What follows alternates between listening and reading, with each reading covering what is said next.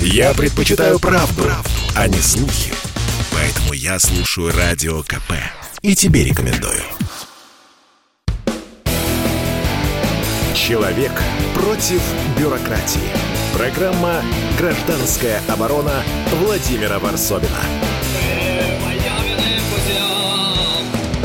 Здравствуйте, Владимир Варсобин. Последняя передача в этом году. Гражданская оборона последний раз. Крайний раз, как говорят, я не знаю, там моряки или кто-то из таких суровых профессий. И у нас есть традиция.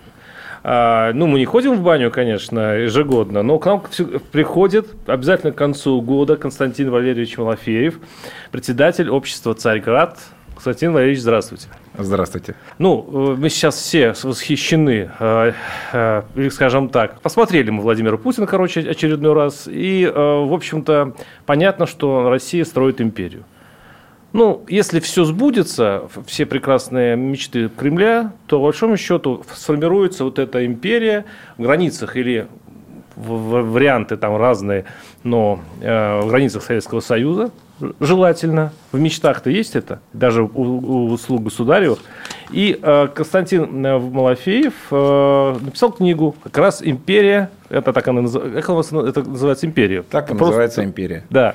И как истинный э, имперец, э, Константин Валерьевич, расскажите, то есть, получается, Россия движется в правильном направлении, и э, империя нужна нам, обычным россиянам? Ну, во-первых, я всех адресую, конечно, к моей книге. Ее будет э, очень э, приятно почитать э, всем любящим Россию в эти новогодние праздники. А она с картами, с рисунками. Я думаю, что это должно быть такое занимательное чтение. Но, переходя к вашему вопросу, да, я считаю, что мы должны избавиться от негативной коннотации империи, которая нас приучила марксистская историография с тем, что империализм – это некий колониализм. Вот у нас есть империализм, как высшая стадия капитализма, писал Ленин, и там говорится об имперских э, амбициях европейских государств, которые строят колониальные империи. Ну так вот, это не более чем публицистический штамп. Это не имеет никакого отношения к настоящей империи, к тем империям, которые сами себя так называли. А империя существовала всегда – Первая империя возникла вовсе не в России, и она возникла даже не в Европе, и она возникла даже не в Константинополе, откуда империя пришла к нам в 15 веке. Она называла, между прочим, себя не Византийская, а Римская империя. И даже не в Риме, в древнем, возникла эта империя, она возникла за 2000 лет до Рождества Христова, то есть 4000 лет назад в Месопотамии. И первым императором, который назвал себя царем царей, был Саргон Акадский. Так вот, моя книга об этой империи, которая существует 4000 лет. И самое интересное, что это одна и та же империя, потому что каждая следующая династия а, возводит себя к предыдущей. Так же, как, например, русские цари возводили себя еще во времена... Преемственность такая власть. Да, да, да. Еще во времена Ивана Грозного к Августу Кесарю. Так, собственно говоря, Римская империя взялась из завещания Антиоха XIII, последнего Селевкида. А сам Антиох царствовал а, в империи древнего Вавилона, Персии, Ассирии и так далее. А, так вот, это увлекательная история, которая не менее увлекательная, чем «Властелин колец» или «Игра престолов», и излагается на страницах моей книги. Ну, э, понятно, что у нас в России и, политические скажем, политическое устройство, политические фланги, они как раз э, одни отрицают вообще э, реставрацию империи и говорят, что на империи растут на костях обычных людей, обывателей, которых он просто перемалывает для своих государственных нужд. Есть второй фланг, который вот примерно говорит то же самое, что нужно а, значит, сначала величие страны, сначала надо построить империю, а после того, как мы построим империю, вот тогда мы заживем хорошо. Я правильно сейчас описал политическое устройство? А, абсолютно верно описали. Российского государства. Абсолютно так. верно. Так в чем ошибаются те, кто говорят, что империи растут на костях а, тех, кто подданных империи? Это ведь историческая правда. Ведь на самом деле, а, чем отличаются империи, допустим, от привычного для нас уже западного устройства, то при западном устройстве, при демократическом устройстве, а, в... главное это человек. Человек для, то есть государство для человека. А империя переворачивает эту пирамиду, и получается, что человек для государства. Он винтик. Вас это не смущает? Нет, но я внимательно выслушал ваш вопрос с тем, чтобы ответить на все его части. Итак, э, во-первых, э, в отношении того, что государство использует э, всегда человека и империя строится на костях, отвечу известной максимой. А народ, который не хочет кормить свою армию, будет кормить другую. По этой причине нужно быть сильным государством для того, чтобы тебя не завоевали, и ты не говорил на чужом языке. Если бы Российская империя не была сильной, мы бы э, сейчас были давным-давно э, французской провинцией, захваченной Наполеоном. А если бы, соответственно, Советский Союз не воспринял себя империей, а вовсе не дровами для мировой революции, то в таком случае мы сейчас говорили бы по-немецки. Это во-первых. Во-вторых, в отношении западного устройства, которое во главу всего ставит человека – Хотелось бы сказать, что отличие империи, настоящей империи, той, о которой я говорю, а империи сакральной, в которой есть священное измерение и где а, монарх – божий помазанник. От вот такого а, секулярного государства, потребительского, о котором вы говорите, отличается тем, что в империи не государство во главе угла, а Бог. И Бог является тем а, который отделен от государства пока еще по Конституции. И Бог да. является тем идеалом, а, который и устанавливает моральный устой империи. Империя без Бога не существует, это показал Советский Союз и его коллапс. А в государствах современной Европы, которые совершенно атеистичны, ушли от Бога, а, ушли от морали, не только от религии, но и от простой морали, потому что у них теперь моральный релятивизм, у них нет понятия добре и зле, нужно толерантно относиться к любому злу. А они поставили во главу угла человека. А дальше начался вопрос, а какого человека? И если во главе угла я, то, соответственно, у меня есть свои понимания о том, что хорошо и плохо. А если во главе угла а, иммигрант с Ближнего Востока, который является мусульманином, то с точки зрения европейца безбожного, а этот человек поставил сам себя тоже во главу угла со своими мусульманскими принципами. Сам же мусульманин, как человек религиозный, считает, соответственно, что это а, как бы земля, на которую он приехал для того, чтобы совершать джихад. И вот таким образом Европа, не имея собственной идентичности, религиозной и государственной, превратившись в набор атомизированных 300 миллионов человек, каждый из которых ставит себя во главу угла, превратилась во что? Она превратилась в почву для чужой культуры. И очень скоро, уже в следующем поколении, вряд ли мы с вами увидим а, Европу той, какой мы ее помним в нашем с вами детстве. В моей книге есть еще и второе действующее лицо на протяжении всей истории.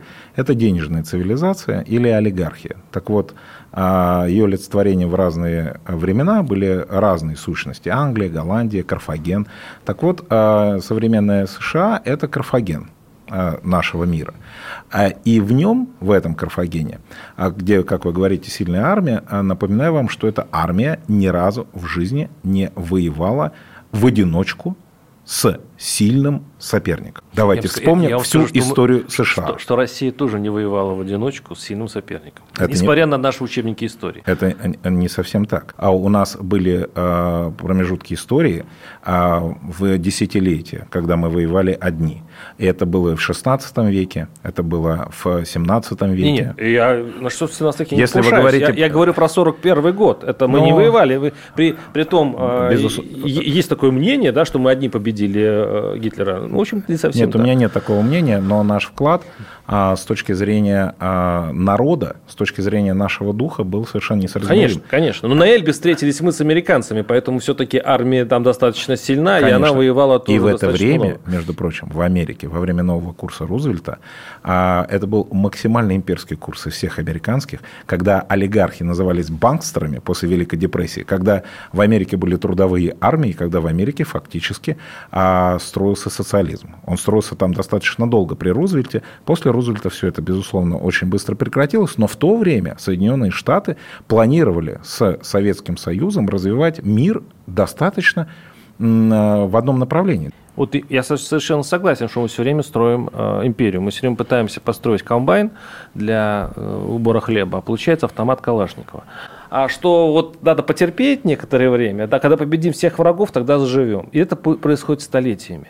Неужели русский народ за тысячу лет империи не научился одной единственной мысли, что именно избавление от империи – это и есть а, надежда на хорошую жизнь. А с империей он хорошо жить никогда не будет. Не научился потому что весь исторический опыт русского народа учит обратному, что во, все, во, все те, хорошо. во все те времена, когда он пытался избавиться от центральной сильной власти, кстати, у вас хороший вопрос, он совпадает со вчерашним вопросом BBC, а, когда а, журналист, который, вероятно, историю не учил даже по учебникам, рассказывал нам о том, что когда в России нет оппозиции, то все заканчивается революцией и войной. Ну, это ложь.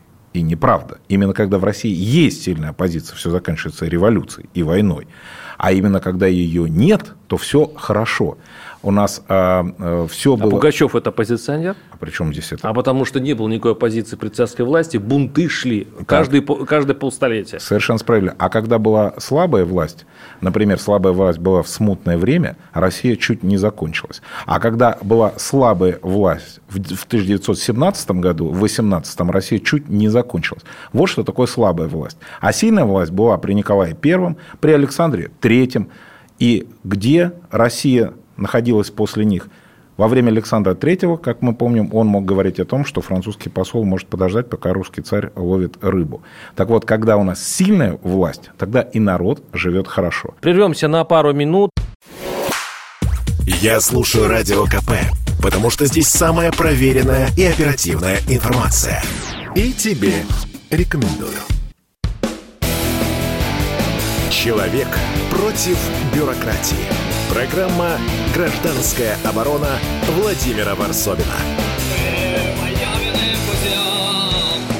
У микрофона Владимир Варсобин и у нас в студии Константин Малафеев, председатель общества «Царьград». Я процитирую одного из э, э, ну, философов, аналитиков Игоря Артемов, э, если вы знаете, э, такой. Э, я просто тут попался у меня сейчас рассуждение об империи он по поводу советской квазиимперии рассуждает и говорит, что в городе Ашхабад, в котором я родился и вырос, в 80-х годах прошлого века при общей численности населения чуть больше 300 тысяч человек, русские составляли около 30% населения, туркмены больше 60%. Промышленных рабочих, а это далеко не самое привилегированное население, в Ашхабаде насчитывалось около 11 тысяч. Таким был национальный состав, он описывает э, вот это разделение, и, и выясняется, что работали-то русские, а все партийные руководящие посты занимали туркмены. Э, куда приходит русский человек для строительства империи? Он оставляет, конечно, школы, больницы. Конечно, он ставит, там заводы, в которых, опять же, сам и работает. А у нас какая-то странная империя, которая высасывает... Я вот на самом деле живу в Твери, в Тверской области. А, и езжу по вот этому золотому кольцу нашему. Это там Калуга, условно, Ростов Великий и так далее. И вижу, что сделала империя с центром России. Она его только обескровила, она высосала все соки. Это, это на самом деле, вот если хотите посмотреть на пустые деревни, езжайте в настоящую центр историческую Россию. А почему? Потому что империя не заинтересована обустраивать себя, она почему-то заинтересована обустраивать окраины, которые от нее отделяются и просто похищают ее богатство. Какого к черту, зачем нужно нам снова наступать на те же грабли и обустраивать чужие территории, которые вот сейчас мы обустраиваем, условно говоря, там э, Таджикистан, опять начинаем, Киргизию, Африку. Мы э, даем гигантский, содержим, по сути, Беларусь, несмотря на ее братскость. Зачем нам повторять эти ошибки? Это очень справедливый и глубокий вопрос. А срединные а, русские губернии всегда страдали. Из них было больше всего рекрутов, из них больше всего было налогов и больше всего податей. А, и это справедливо. Но также справедливо и то, что культура, ценности и э, образ жизни русских средних губерний стал образом жизни, культурой и ценностями всей большой империи. Таким образом она и строится. Есть антиимперия, та самая британская, американская, когда они вырезают там десятками миллионов негров и индейцев, это когда они выкачивают из колоний в пользу метрополии.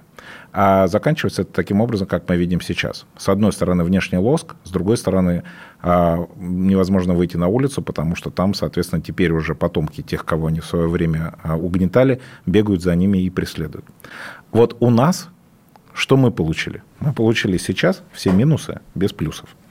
Потому что советская квазиимперия, как вы правильно назвали, она продолжала относиться к окраинам а также как в Российской империи, и еще лучше, подращивая их, например, в той же Туркмении, которую вы сейчас сказали, затраты, если я не ошибаюсь, например, на одного учащегося в школе были в пять раз больше, чем в РСФСР, например, в советское время. Так вот, проблема не в том, каким образом мы относимся к окраинам, а проблема в том, что мы себя, государствообразующий русский народ, потеряли во время советского периода. И если мы вернем себе нашу собственную русскую гордость и понимание того, что это наше государство, что это наша культура. Извините, а может быть, мне какая путается, путаница в, в терминах? Вы, может, сейчас вы говорите все-таки о нормальном национальном государстве, а не об империи? То, что вы говорите, это атрибуты национального государства, которое, если приезжает человек, он должен учить местный язык.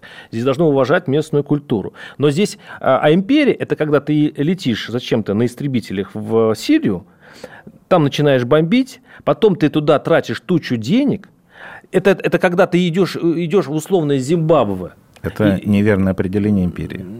Я вот не понимаю. Нет, для нас, для давайте, обывателей, давайте, для обывателей давайте, империя, которая суется во все, давайте, платит всем, Давайте тогда вернемся к началу нашего разговора.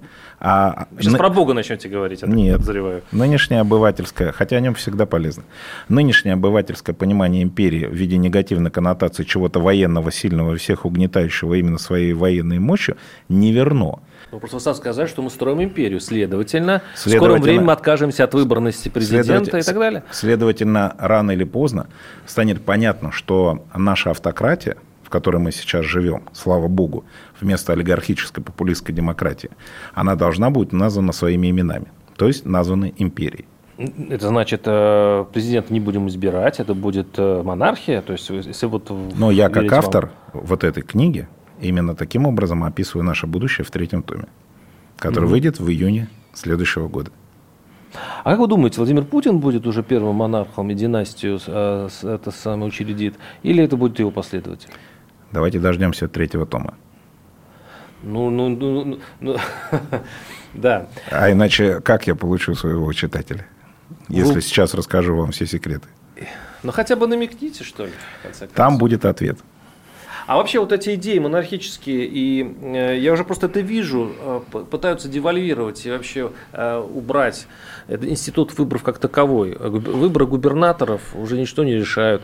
Выборы в Госдуме, как ни, ни голосуешь, всегда у Единой России конституционное большинство. По большому счету людей приучают к тому, что, ну, может быть, махнем рукой, действительно будет монарх, и выключим мы эту чертову демократию. Вы знаете, в, в России а вот на мой взгляд, это мой собственный взгляд, а, я не претендую на то, что он является истинным, а в России наиболее а, успешный строй а, существовал в 17 веке. Так вот, тогда была такая формула, что власть царя – слово народу, сила слова народа, но именно народу, а не представительной демократии.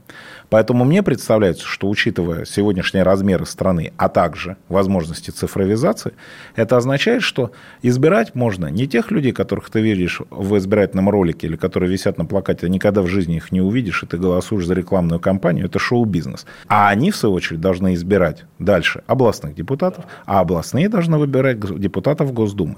В таком случае он, у нас будет именно голос земли, а не голос представительных профессиональных политиков, которые отвлекаются на общение с народом только во время выборов. Ну, возникает сразу много вопросов. Э, да и бог с ним, что мы не будем голосовать ни за кого, и то, что у нас будет, видимо, аристократические семья, точнее, монаршая семья и голубая кровь, аристократия. Ну, как же без этого? Потому что у нас же не избираем, это все будет элита, обучающие специальных институтов благородных девиц. Ну, как в старину это было, да? А вот это очень хороший вопрос. И расслоение общества, и так у нас сейчас запредельная, она, она будет уже формализована в плане фамилий. Вот это очень хороший, правильный вопрос.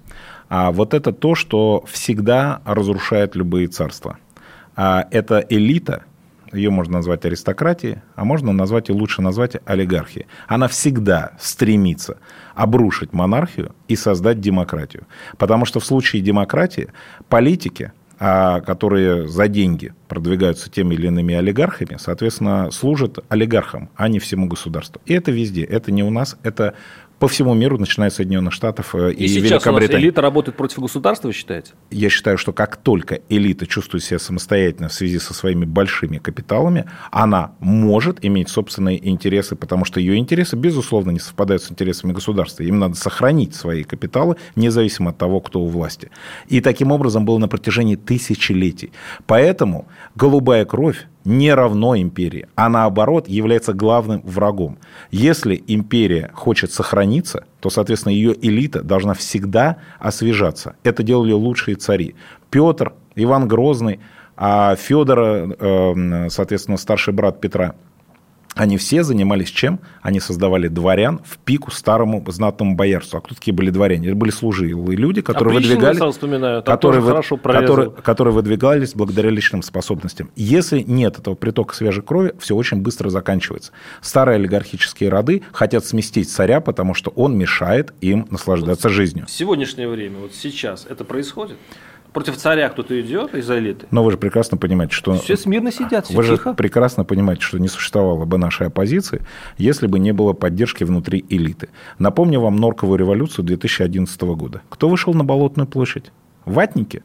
На так Болотной вы... Э, площади было шуб больше, чем вы можете это найти, э, соответственно, на каких-нибудь городских гуляниях. А эти люди, они что, очень страдают при власти? Нет, они все от нее получили, но им хочется большего. И так происходит Вы все что я революции о них. и перевороты. Подождите, мы говорим не об элите, о приближенных императору. Мы говорим о, о, а не о тех, кто хорошо просто сейчас живет и может позволить себе шубу. А ведь если у нас меняются императоры, меняются там генсеки и цари с помощью заговора вокруг государя, и вы сейчас говорите, что в принципе аристократия вредна, потому что первое место, сдает государя, это его окружение. А почему? Вот сейчас почему это возможно, если, или это невозможно вообще? А вот в том случае, если у нас существуют выборы первого лица, а у нас эта нестабильность наступает регулярно у нас каждые пять лет мы выпадаем в кому, потому что если вдруг... А я бы сейчас не говорил о нас, как будто мы существуем в вакууме, в безвоздушном, безвоздушном пространстве, в космосе, вокруг нет, а, соответственно, наших внешних врагов. Так вот, наши внешние враги, которые богаче нас в тысячу раз, соответственно, имеют очень много денег на любые пиар-технологии, на продвижение любых своих агентов. Так вот, они раз в пять лет могут нам устроить здесь все, что угодно. Любую гражданскую войну, как президент Путин правильно сказал в своей вчерашней пресс-конференции, он сказал, что Россию нельзя победить, ее можно только развалить. Именно так они делают всегда. А вот если у нас регулярных выборов не будет первого лица, то они не смогут делать это каждые пять лет. Александр Владимирович, я предположу, но это моя личная оценка, что э, самая большая диверсия против э, власти, против страны России, это, это один раз провести честный выбор. Прервемся на пару минут, и у нас впереди последняя, крайняя часть нашего интервью с Константином Малафеевым, председателем общества «Царьград». Послушай, дядя, Радио КП. Ведь недаром я его слушаю. И тебе рекомендую. Человек против бюрократии. Программа «Гражданская оборона» Владимира Варсобина. У микрофона Владимир Варсобин и э, председатель э, общества «Царьград» Константин Валерьевич Малафеев. А я вот я понимаю вас, я даже принимаю вашу логику, но есть еще один принцип голосования – протестный. То есть, что делать народу, большинству, которому доела существующая власть? Она доела. Вот она не хочет, э, не хочет народ, ну, скажем, большинство, народ это общее слишком понятие, э, вот, э, чтобы им управляли вот это конкретные люди. Что в вашей системе может сделать человек, чтобы власть это услышала? Пойти на госслужбу и изменить власть изнутри. Ага. Потому что орать... Там не отрицательная селекция внутри власти. Минуточку, минуточку. Мы сейчас с вами сразу от одного негаторного аргумента переходим к другому. Давайте все-таки... Да, давайте все-таки... Ну, вы задали вопрос, да, да, да. я вам отвечаю. А мы отписываемся в блогах или каких-то комментариях за какими-то никами, вот, где мы хаем того или иного человека или то, те или иные решения. Я не являюсь вообще восторженным э, почитателем нынешнего чиновничества. Достаточно посмотреть телеканал «Царьград», открыть любой момент, там, по-моему, да. все видно. Кстати, да. Так вот, но в любом случае, я считаю, что критикуя, предлагай. И в том случае, если ты критикуешь, каждый, конечно, имеет свои возможности. У меня возможностей больше, например, чем у, там, рядового гражданина, в силу от того, что у меня есть телеканал «Царьград» для начала. Так вот, но и рядовой гражданин, если он считает, что государство все устроено настолько плохо, ну, пожалуйста, иди. Вы знаете, на госслужбе в некоторых местах нет очереди совсем. Так приди и будь, и работай там честно. Если таких людей будет хотя бы в 10 раз меньше, чем тех, кто хает, власть изменится. А тут мой второй мой, мой посыл, э, которым я вас, извините, перебил, это по поводу отрицательной селекции. Человек честный, а прямодушный, который хочет принести пользу обществу, приходит в чиновничество. Его чиновничество перековывает мгновенно. Его, если он будет упорствовать, его просто тупо посадят. Это на самом деле ну, принцип левши. Сказка Это- Левша это- Лескова. Это э, правильный аргумент. А, В отношении чиновничества я отвечаю в третьем томе, потому что это про будущее. Но именно поэтому существует э, монархия. Это основной аргумент в пользу монархии. Есть такой спектакль, он недавно шел в Москве, по-моему, прекратился, с Инной Чуриковой, называется «Аудиенция». Это перевод с английского, он идет в Лондоне, и там э, про королеву, там играет два человека, королева и разные премьер-министры, за последние 70 лет приходившие к ней на вторничное чаепитие. И вот там юная королева Елизавета спрашивает, а пожилую королеву, сегодняшнюю, она говорит, как же мне управлять этими великими людьми? Мне 17 лет, а это целый Уинстон Черчилль. А она стала королевой там, в юном возрасте. А та ей отвечает, вот именно, это все выдающиеся люди. А ты простая девочка со здравым смыслом. Почему ты? Потому что ты можешь с позиции здравого смысла посмотреть на то, что предлагают эти люди. Потому что каждый из них по дороге к власти совершил множество действий, которые могут не понравиться простому человеку, если бы он знал, что приходится делать политикам на, вер- на пути к вершине власти. Экономический посыл. То есть я все-таки холодильник побеждает телевизор чаще всего, и туда, куда нас ведет власть, а мы с вами уже в протяжении передачи договорились, что мы идем к империи, а, насколько она экономически эффективна. То есть э, мы уже проговорили про, по поводу обустраивания чужих территорий, но э, разве не свобода предпринимательства, не свобода слова, не свобода а, с- с- самовыражения дает экономике вот тот посыл, который и, западный мир, по большому счету, на этом и стоит. Не захереем ли мы снова в, в- вот, в держи морды, да, вот это, жандармы, а, в, в, в том, чтобы все, все на свете запретить и так далее. К этому мы же сейчас уже потихонечку идем. Ну что вы. Империя это- как бы равно какому-то вот на, на это, на это я вам уже отвечу как предприниматель с большим стажем. Ну, конечно, нет. Все последние экономические чудеса, но если мы за скобки выведем Соединенные Штаты, которые оказались в стороне от большой войны, и поэтому в 1945 году ВВП США был 52% от мирового, потому что вся Европа и да весь мир лежали в руинах. Понятно, что с такого старта Соединенным Штатам, да еще с долларом в качестве всемирно признаваемой валюте, было легко стартовать. А я вам скажу про последние экономические чудеса, которые у всех на слуху. Эти страны какие? 70-е годы Япония. Это что? Это монархия. Это государство, в котором хорошо- Декоративная монархия. не, совсем не декоративная монархия. Поговорите с японцами. А во-вторых, кроме того, у них была одна правящая партия на протяжении 60 лет. Ну, какая же это? Прям тотальная свобода слова с демократией. Второе экономическое чудо, которое мы все знаем, это Сингапур. В Сингапуре, конечно, монархии нет, но там Ли Кван Ю был у власти десятилетия, и он 60-х годов поднял эту страну, которая была притоном для наркоманов, соответственно, и там э, борделями для моряков, в- он вывел в государство, которое там в разных рейтингах является государством номер один. Это тотальная власть, там огромные штрафы, совершенно тоталитарное правление. Почему? Потому что, как в каждой корпорации, чем более тоталитарное государство, тем ему легче добиваться экономических целей. И, наконец, приведу последний пример. Сейчас проходит Экспо 2021 в Дубае, куда слетаются, соответственно, все. Что это? Это абсолютная монархия, которая добилась феноменальных результатов за 50 лет своего существования. У нее есть нефть, скажете вы мне. Конечно, но в Нигерии и Венесуэле тоже есть нефть, но там демократия. И по этой причине у них нет таких результатов, как в Эмиратах. Поэтому монархия делает и империя целиком – это государство-корпорация, которое, соответственно, в принятии своих решений планирует, например, все.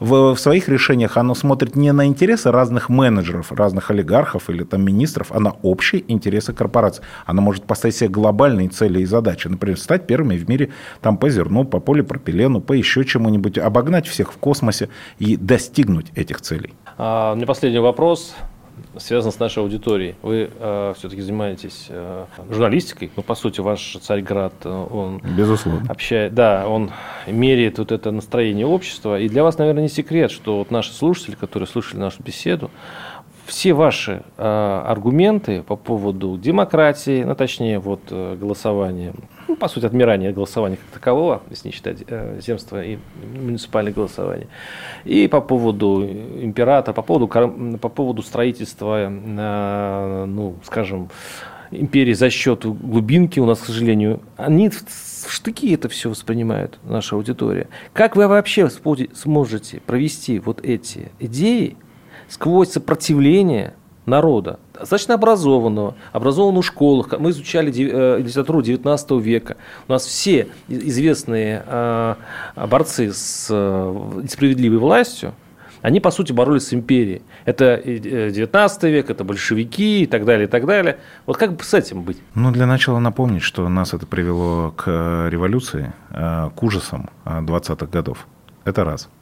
Во-вторых, хотелось бы напомнить то, что э, в настоящей империи, а не в том, что, опять же, нам рассказывали в советских учебниках, а расслоение, ну, например, в той же Российской империи было меньше, чем сегодняшняя Российская Федерация в два раза. Между 10% самых богатых и 10% самых бедных.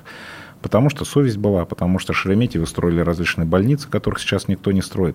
А это Российская империя, которая для меня не является идеалом. Простите, вот я одно замечание. Вы видели фотографии с деревень 19 э, века? Конечно, Прокудина Горского, безусловно. В какой грязи жили а, и как э, страшно жили крестьяне? Какое, какое было действительно... Были фабриканты Морозова, была голубая кровь аристократии, а были, а были э, избы с студяными окошечками. Это не так. А рабочий до революции получал больше, чем рабочий 50-60-е годы с точки зрения их потребительской корзины, о чем, кстати, вспоминал, например, Грамыка. Можно почитать в его воспоминаниях нашего железного министра иностранных дел. А, и я бы хотел, кроме общего образования, э, сделать очень простой, дать сразу простой аргумент и современности. Еще раз, пожалуйста, дорогие зрители, обратите внимание на современные монархии. Перестаньте сравнивать сегодняшний ваш быт с телевизором и кофеваркой с образами из э, сказочной э, России или пусть э, дремучей России советских учебников 200-летней давности. Посмотрите на современные монархии, на Японию, Дубай, Швецию и подумайте о том, не связано ли это. Какие красивые слова на самом деле. А, Дубай, Швеция, у нас же праздник. Спасибо вам огромное за то, что пришли. И в конце пожелайте что-нибудь нашему, нашей прекрасной аудитории. С Новым годом, прекрасная аудитория радио «Комсомольская правда». Желаю вам в наступающем 2022 году, чтобы наконец эта пандемия закончилась, и мы стали смотреть друг на друга без масок, чтобы мы больше не а, хоронили, не а, лечили наших родных и близких. Это самое главное. Ну и прочитайте а, мою книгу о будущем. Она называется «Империя». Спасибо. Программа «Гражданская оборона» Владимира Варсовина.